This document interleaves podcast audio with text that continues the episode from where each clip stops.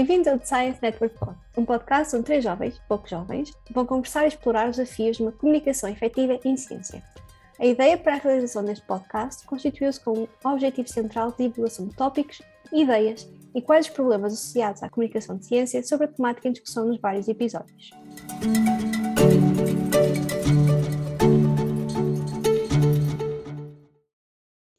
Hoje connosco temos José Reis, é licenciado em Direito e pós-graduado em Criminologia. A sua experiência profissional passou pelo Instituto de Reinserção Social, atual Direção-Geral de Reinserção e Serviços Prisionais, em 1999, bem como a sua passagem como coordenador e, posteriormente, diretor do Centro Educativo da Bela Vista. Passou igualmente pela coordenação do Grupo de Trabalho para a Prevenção e Combate ao Racismo e à Discriminação e pela Comissão para a Igualdade e contra a Discriminação Racial, como conselheiro. Posteriormente foi vogal e no período compreendido entre julho e outubro de 2023 esteve como presidente do Conselho Diretivo.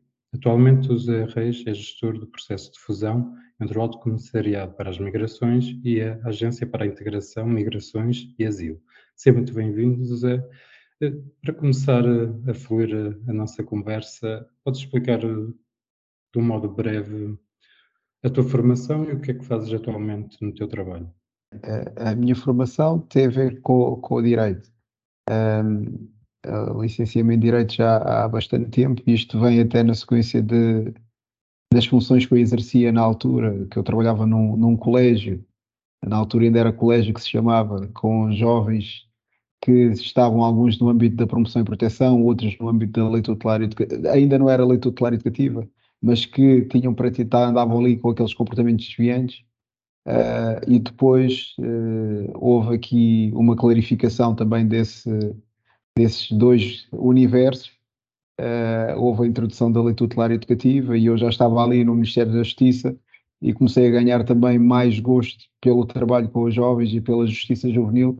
Portanto, foi, foi natural, ao mesmo tempo que eu entrei para aquele serviço, começar a especializar-me de alguma forma e, e, o direito para mim fazia sentido. E acho que a gênese do, da, da escolha teve a ver também com essa, com essa parte, uh, mas também teve a ver com, com, com as minhas raízes e com o facto de, de eu achar que havia sempre coisas que não estavam ali muito justas e achava que o melhor instrumento que eu poderia ter para ajudar a, a equilibrar as coisas seria ter esse tipo de formação. Portanto, eh, foi mais ou menos esses os, os mobilizadores da minha escolha, afinal. E tendo em conta, ou seja, no teu dia a dia no trabalho, como é que tu vês a interação com outras áreas, eh, saúde, o direito, és, és licenciado em direito e outras áreas também, mas como é que é processada a comunicação eh, entre todas essas áreas, por forma que a área dos direitos humanos e das migrações é colocada em cima da mesa de uma forma mais transversal? Como é que comunicam entre si? Eu acho que o, o simples, uh, o, o, simples processo de acolhimento e integração, e em particular dos migrantes, uh, sendo certo que nas funções que exerço atualmente, ou melhor, neste momento estou aqui numa fase meio transitória, mas nas funções que exercia até há muito pouco tempo, e que a nova agência também terá, passa pela integração e acolhimento não só de migrantes em sentido lato, mas também de, das pessoas portuguesas ciganas, por exemplo. E quando nós falamos num processo de integração, uh, todas as áreas intercruzam-se, é? Porque uh, isto já, já é algo que eu ouvia desde o princípio do, dos tempos, quando iniciei funções ainda muito jovem, que a intervenção devia ser sistémica e holística, portanto, deve abarcar todas as dimensões, uh, por forma a que seja uma integração plena que leve àquilo que nós gostaríamos que fosse a inclusão, onde a pessoa sente-se efetivamente integrada e onde a pessoa consegue respeitar e ser respeitada naquilo que é a sua diversidade. Portanto, para nós, uh, e quando falamos em integração, uh, pelo menos qualquer um de nós no exercício das funções consegue perceber que as várias disciplinas as várias especialidades têm que colaborar, têm que cooperar, têm que se complementar, porque senão não, senão não estaremos a promover uma real integração de ninguém. Uh, portanto, é quase daquelas coisas no exercício das funções torna-se óbvia, não tem discussão sequer. E Quais são os principais desafios que sentes ao comunicar o trabalho que desenvolves à sociedade civil e, de igual forma, com os decisores políticos? Ou seja, qual é o desafio, quer para a sociedade, quer para os decisores políticos, comunicar de, efetivamente o real problema do, do teu trabalho? Eu acho, acho que o desafio aqui é, é nós demonstrarmos que este processo de acolhimento e de integração no fundo, uh, não é uma despesa, é um investimento. Uh, e, e esse, esse é, é, o desafio que nós temos pela frente, porque depois é fácil demonstrar o porquê que é um investimento.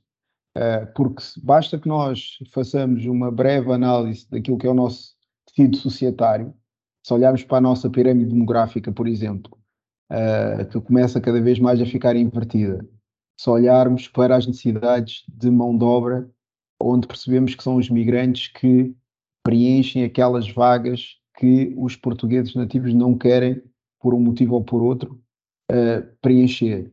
Se nós percebermos que, por exemplo, o contributo que o trabalho desses migrantes deu diretamente para a Segurança Social, uh, segundo o relatório do ano passado, foi na casa dos 968 milhões de euros, mais coisa, menos coisa, de lucro, eh, já tirando as despesas, uh, fazendo este exercício, facilmente nós percebemos que é uma vantagem a todos os níveis uh, ter cá pessoas migrantes, ter cá estrangeiros, porque uh, contribuem de forma significativa.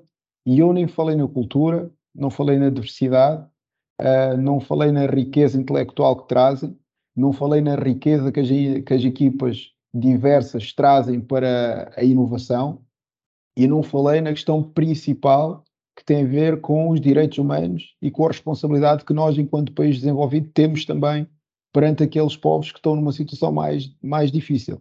Portanto, existem aqui vários fatores, uh, existem várias justificações que levam a que uh, nós possamos comunicar a bondade e, e, o, e todos os motivos que nos levam a, a vermos é, este investimento. É? Por isso, repetindo-me um pouco, a questão aqui é fazê-los ver que isto trata-se de investimento e não se trata de despesa, porque na realidade são uma mais-valia a todos os níveis. E numa dimensão eh, agora do também do trabalho quer que o Alto Comissariado para as Migrações desenvolve e agora com a fusão também com a Agência para a Integração, Migrações e Asilo.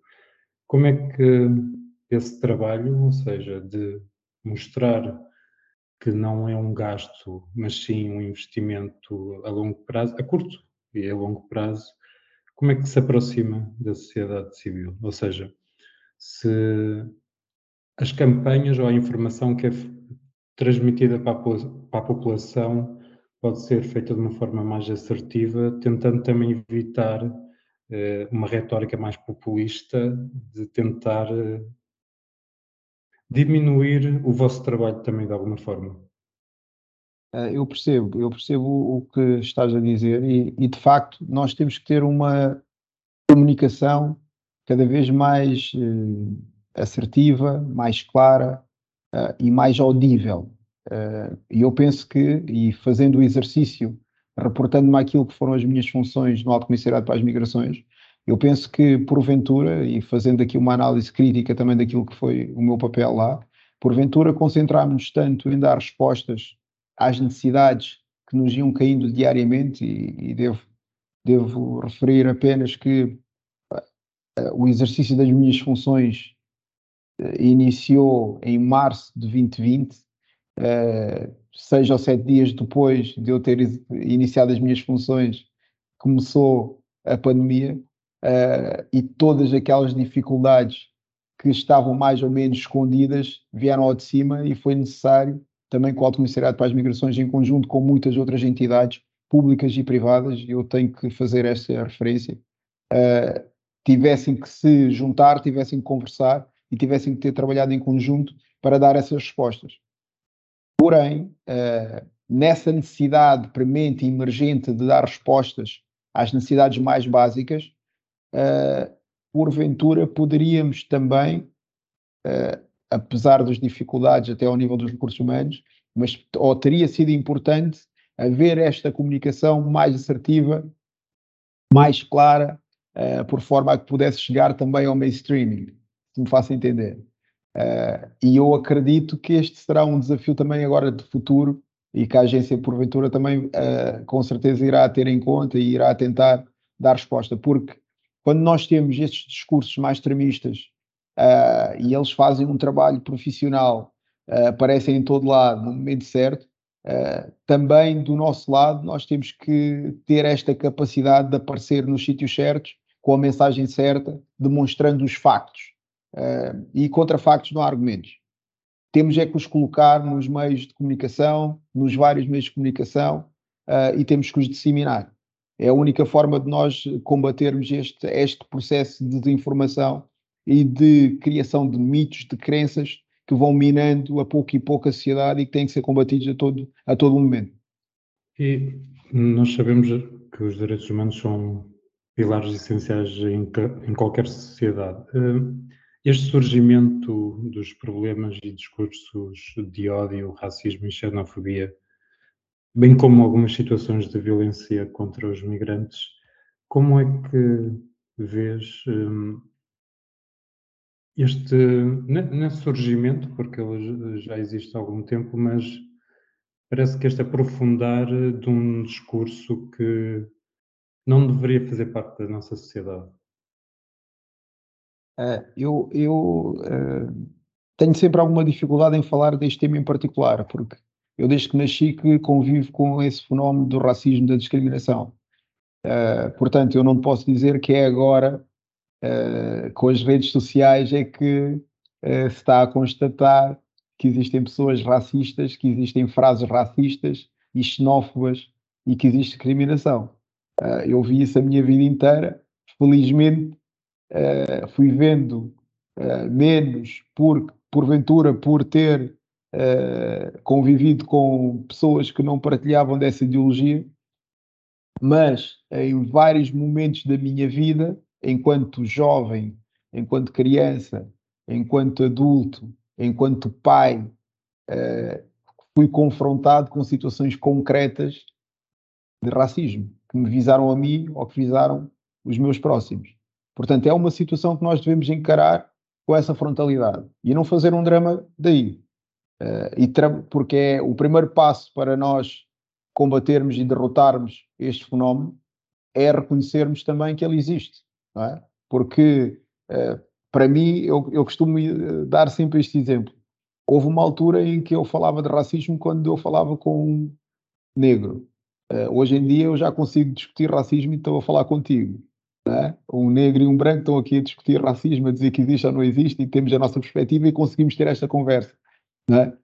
E eu uso isso como, como um bom exemplo. Pelo menos já evoluímos, pelo menos já conseguimos conversar acerca disto. Uh, e, e, isso é um caminho que nós temos que continuar a fazer. Uh, eu acho que uh, o plano de luta contra o racismo foi um marco importante, foi o primeiro plano. Tenho muito orgulho de ter feito parte do grupo de trabalho que, que ajudou para, para que ele se tivesse efetivado. E existem ali várias dimensões muito interessantes que devem ser exploradas e devem ser concretizadas, porque vai ajudar nesse caminho de combate ao racismo. Uh, eu gostava de ter a ilusão de que um dia esse fenómeno vai estar erradicado, mas não consigo chegar lá. Acho é que nós temos que continuar a trabalhar, temos que continuar a combater, uh, porque tem que haver sempre pessoas, uh, e isto também foi algo que eu aprendi, se calhar até mais tarde na minha vida, que não basta ser contra o racismo, achar que é errado nós temos mesmo que nos assumir contra o fenómeno e temos que nos pronunciar contra. Quando assistimos a, um, a alguém a ser racista, temos que nos pronunciar contra. Temos que ser mesmo antirracistas. Uh, não basta sermos, não, eu não gosto, mas se ele está a dizer, eu não vou meter porque uh, há aqui um, uma conivência não é? que muitas vezes nem nos apercebemos que estamos a, a ter, que na realidade nos está a tornar cúmplices. Uh, e se nós estivéssemos a pensar e se tivéssemos a ter consciência que estamos a ser cúmplices de um ato racista, porventura não teríamos ficado naquela conivência, não teríamos ficado naquela complacência perante uma coisa que nós até discordamos.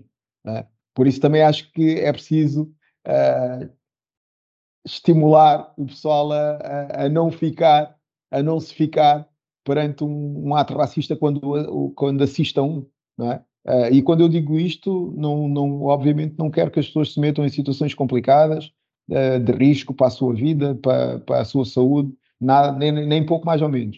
Uh, mas tem a ver com uma afirmação que eu não me identifico com isto e eu sou contra isto. e é importante também que isto seja dito de uma forma correta, de uma forma assertiva, porque não é a violência que vai gerar, que vai resolver as coisas. Normalmente a violência gera só mais violência. E tendo em conta esta abordagem, ou seja, nós temos de trabalhar, temos de conversar, temos de educar também, por esta, por esta tríade, qual poderá ser eh, a solução a curto e médio prazo? Uh, eu não vejo nenhuma solução a curto prazo. Uh, o que eu vejo é que deve haver um investimento na educação. Acho que a educação é um dos pilares principais e acho que esta educação deve, deve ser nas escolas, mas deve ser em casa. Uh, deve ser nos clubes esportivos, deve ser uh, nos clubes uh, culturais, recreativos, seja lá o que for. se houver essa preocupação de pessoas que têm influência sobre as crianças, por exemplo, enquanto treinadores, enquanto professores, enquanto pais, enquanto tios, enquanto mais velhos, é? se houver essa preocupação de passar esses bons princípios e bons valores, acredito que possa haver aqui, a médio, longo prazo, uma evolução favorável. Naturalmente, existem outros instrumentos que têm que ser aplicados, por exemplo, recentemente foi lançado um guia de prevenção do racismo para ser aplicado nas escolas. Uh, existem ações de sensibilização, ações de formação, existem campanhas que podem ser feitas. Uh, existem exemplos que podem ser dados, existem referências que podem ir a vários locais e falar com os jovens, falar com os menos jovens e explicar. Uh, e eu acredito que esse tipo, todas estas coisas uh, organizadas juntas a trabalhar, porque cada um de nós é afetado de uma maneira diferente, e se calhar comigo funciona a campanha, contigo funciona um, um testemunho e com o outro funciona uma ação de formação e com o outro funciona outra coisa qualquer. Acho que tem que haver aqui um conjunto de situações e tem que ser vários atores. Uh, e, e, por exemplo, as formações devem ser dadas a vários públicos diferentes. Uh, acho que assim, trabalhando desta forma diversa, digamos assim, poderemos ter aqui algum impacto a médio, longo prazo. Assim, as coisas não acontecem de repente, porque as pessoas têm que receber, têm que processar, têm que decidir o que é que querem fazer. Nós, na minha opinião, aquilo que eu assisto é um, um problema estrutural em Portugal. É uma, uma coisa que passa já há muito tempo e parece que há um medo de querer enfrentar o problema. E esse problema eh, impacta a vida de, de muitos portugueses. E como é que vês que, que esse problema, ou seja, como é que vês que este problema que é estrutural pode deixar de ser estrutural? Nós já falamos em algumas medidas e algumas, alguns caminhos para nós conseguirmos tentar diminuir uh, a curto, a curto não, a médio e longo prazo, como é que nós podemos encarar então este problema para além uh, desta, desta forma de tentar combater através da educação e, e de um conjunto de ações, como é que nós podemos, ou seja, não sei se me estou a fazer compreender, mas como é que nós podemos efetivamente ir à raiz do problema, porque é um problema, na minha perspectiva, estrutural. É, de facto, quando, quando nós constituímos o grupo de trabalho, eh, uma das primeiras conclusões, e o grupo de trabalho era composto por eh, vários especialistas uh, que trabalham estas matérias e que percebem muito mais do tema do que eu.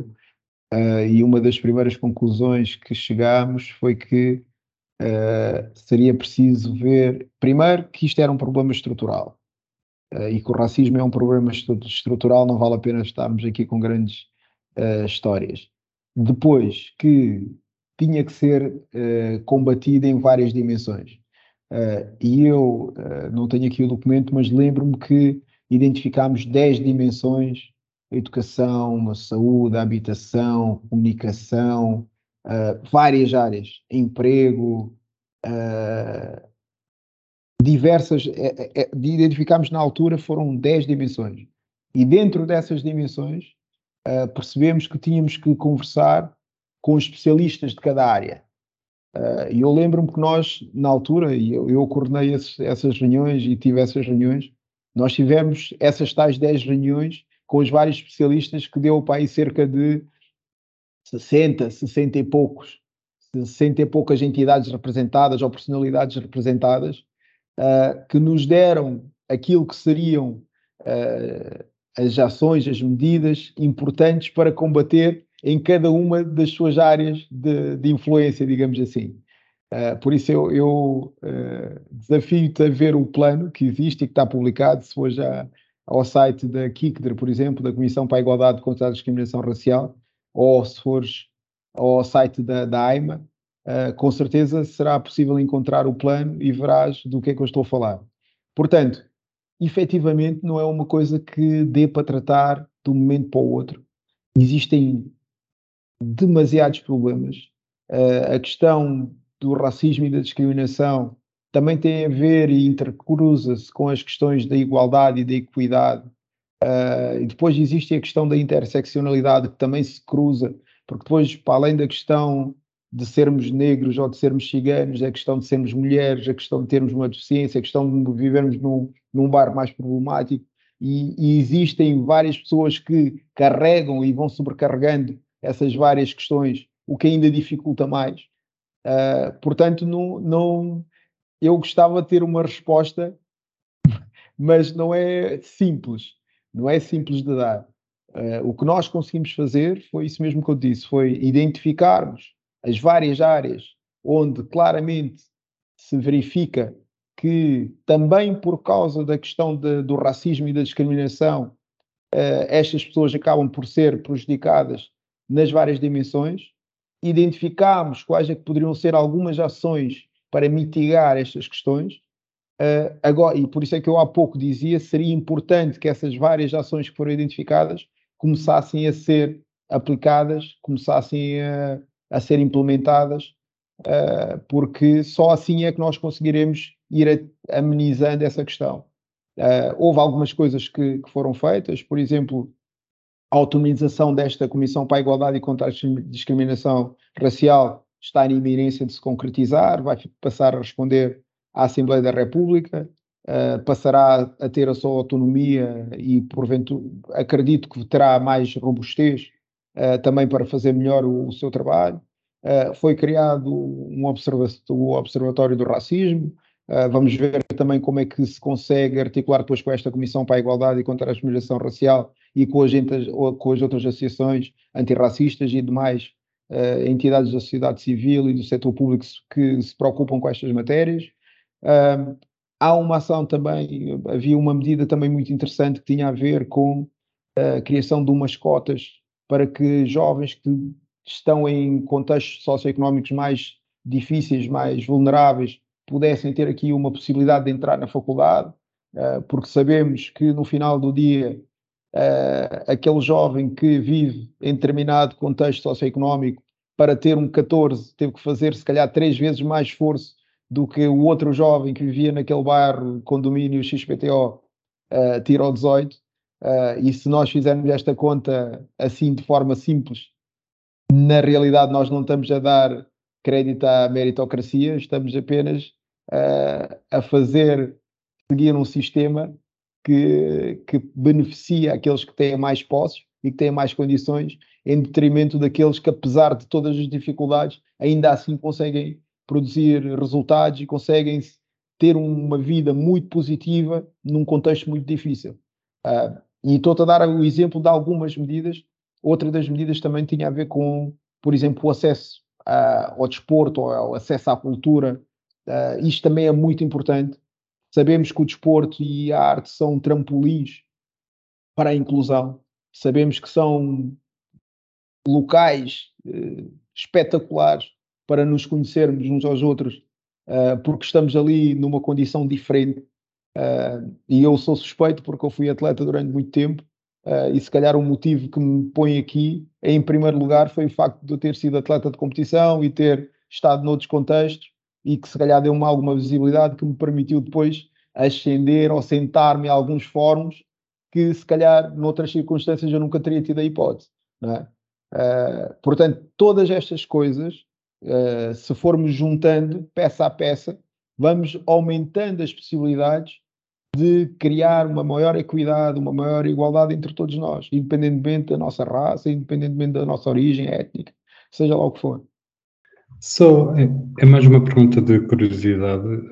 Quando foi, foram reunidos com esses 10 especialistas ou representantes de entidades, a vontade de querer resolver espelhou-se do outro lado, ou seja, falando com aquelas pessoas uh, sobre este tema, vi, o José viu que houve do outro lado também assim um interesse, uma vontade de querer trabalhar e, e estar em cima, digamos, no campo para resolver toda. Houve, houve nas 10 reuniões que fizemos, uh, imagina, cada reunião tinha 6, 7 participantes. Aquilo que eu senti, e eu tive em todas as reuniões, na maioria das reuniões, uh, devo dizer, se calhar em mais de 90% das reuniões, uh, ou, ou, melhor, em todas as reuniões, havia sempre muito interesse em querer fazer face a esta questão. Uh, e aliás, o exercício era mesmo este: era ouvir o que é que do outro lado se pensava para incorporar as ideias deles, as ideias dos especialistas, de quem trabalhava no terreno, também tinha a dizer e consideravam que seria importante para resolvermos os problemas e depois cruzarmos com aquilo que eram as ideias que também tinham sido construídas no grupo restrito, uh, para que no final do dia fizéssemos a tal triagem daquelas que nós considerávamos que eram as ideias mais eficazes, as medidas mais eficazes para a construção do relatório. Portanto, o exercício foi mesmo este, foi mesmo o de ouvir o que os outros tinham a dizer, uh, sendo certo que eram os principais também, que eram atores principais naquelas áreas, por forma a que tivéssemos uhum. medidas que tivessem, fizessem sentido para toda a gente e não fizessem sentido só para nós. Porque, para mim, uh, estarmos aqui os dois a decidir o que é que vamos fazer de um grupo de pessoas que, porventura, nós conhecemos daquilo que lemos ou daquilo que ouvimos, uh, não vai correr bem. É preciso uhum. ouvir as pessoas, é preciso ouvir as entidades, é preciso ouvir os especialistas que trabalham nas várias vertentes. José, entre os desafios para uma comunicação mais assertiva e de proximidade com a população, como é que é visto o combate à desinformação e às fake news, sobretudo quando elas atingem, sobretudo, uh, as comunidades migrantes e refugiados? Uh, eu, eu, vejo essa questão com muita preocupação. Uh, e existem, nós, eu enquanto exerci funções no Alto Comissariado para as Migrações, havia dois observatórios, que era o Observatório das Migrações e, e o Observatório das Comunidades Ciganas, que uh, divulgava informação.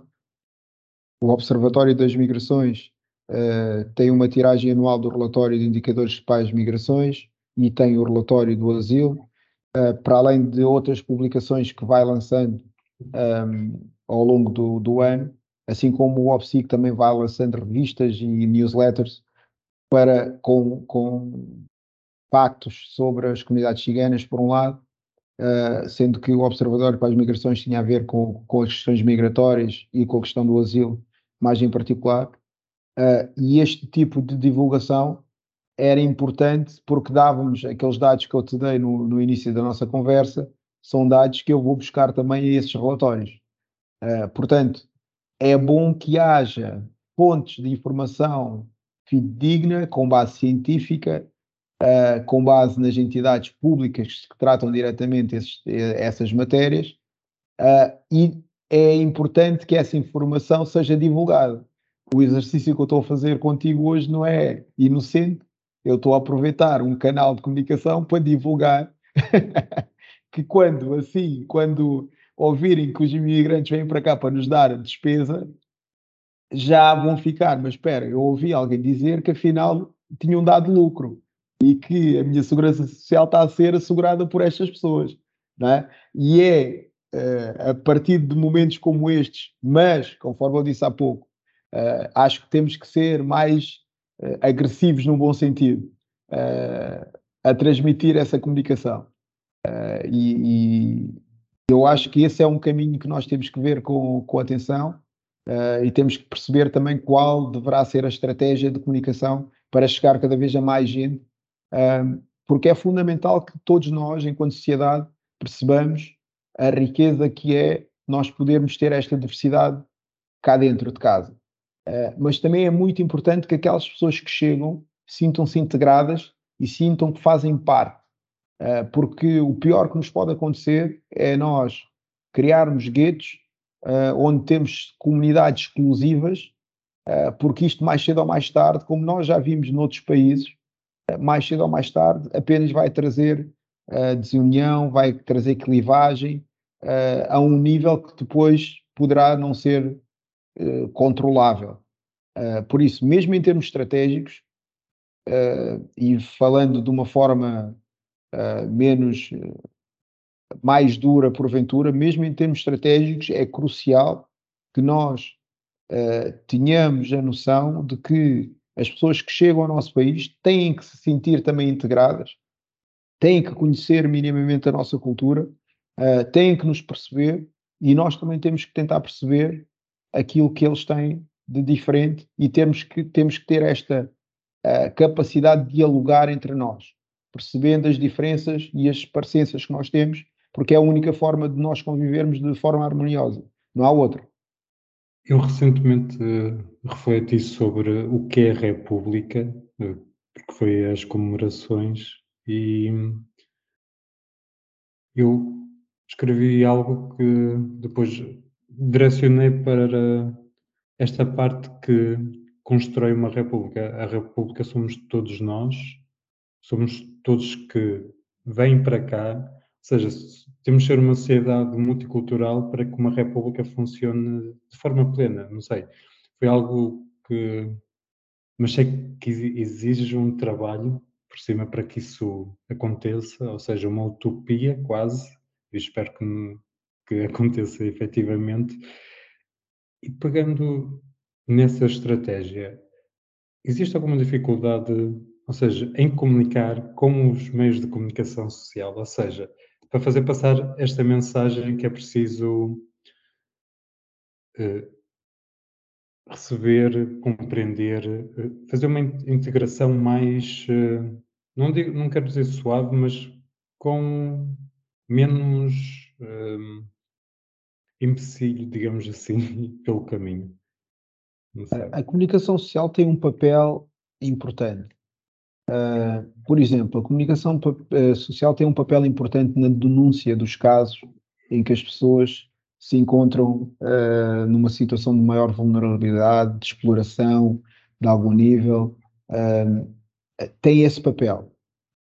O desafio que eu fazia à comunicação social era que não tivesse só esse papel, que também tivesse o papel de apanhar os bons exemplos e também divulgá-los Uh, porque é importante que nós percebamos que dos 800 mil que estão registados e que provavelmente serão muitos mais que estão cá em Portugal, haverá muitos exemplos extraordinários e que esses exemplos extraordinários também devem ser comunicados e que nós devemos conhecer, é?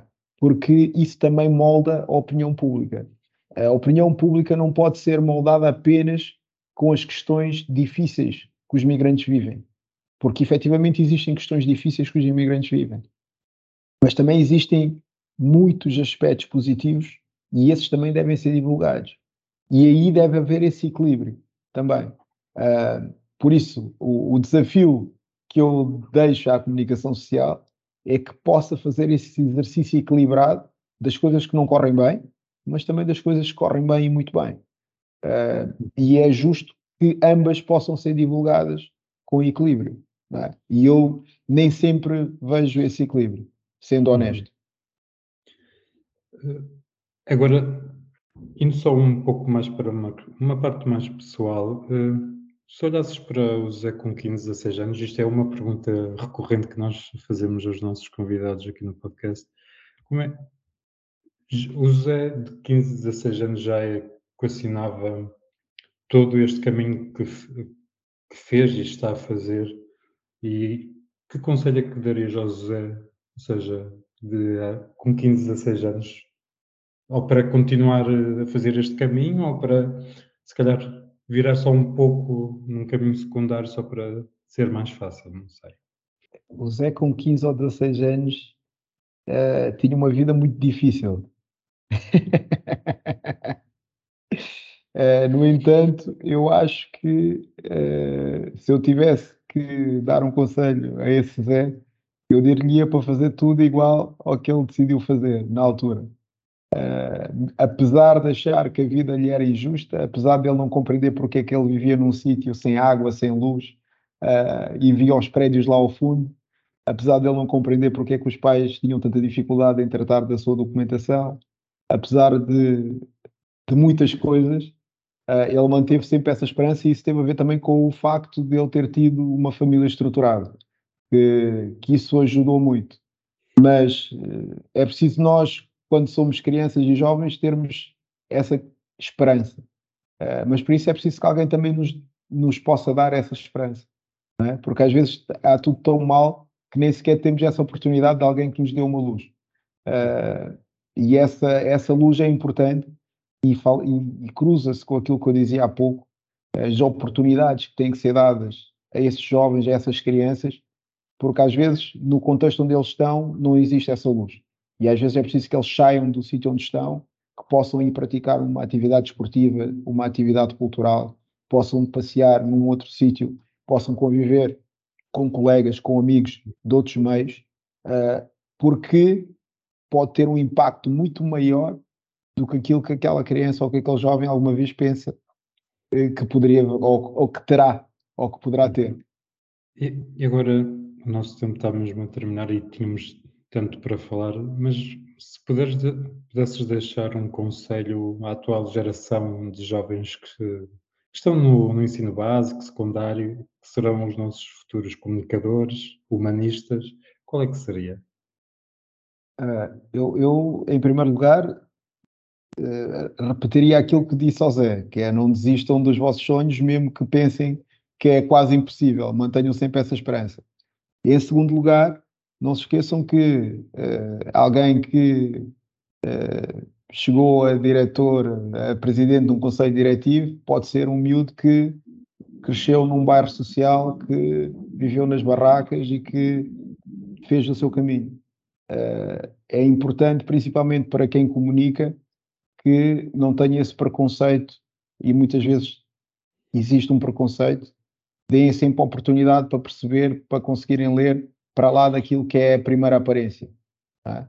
Uh, se conseguirem fazer esse exercício, para mim eu já ganhei o dia. José, se quiseres, nós estamos mesmo a terminar. Se tiveres mais alguma coisa que queiras deixar, ou seja, para a memória no sentido de alguma questão que nós não abordamos aqui que queiras falar, ou se deixar só uma reflexão para quem nos ouvir, também agradecemos.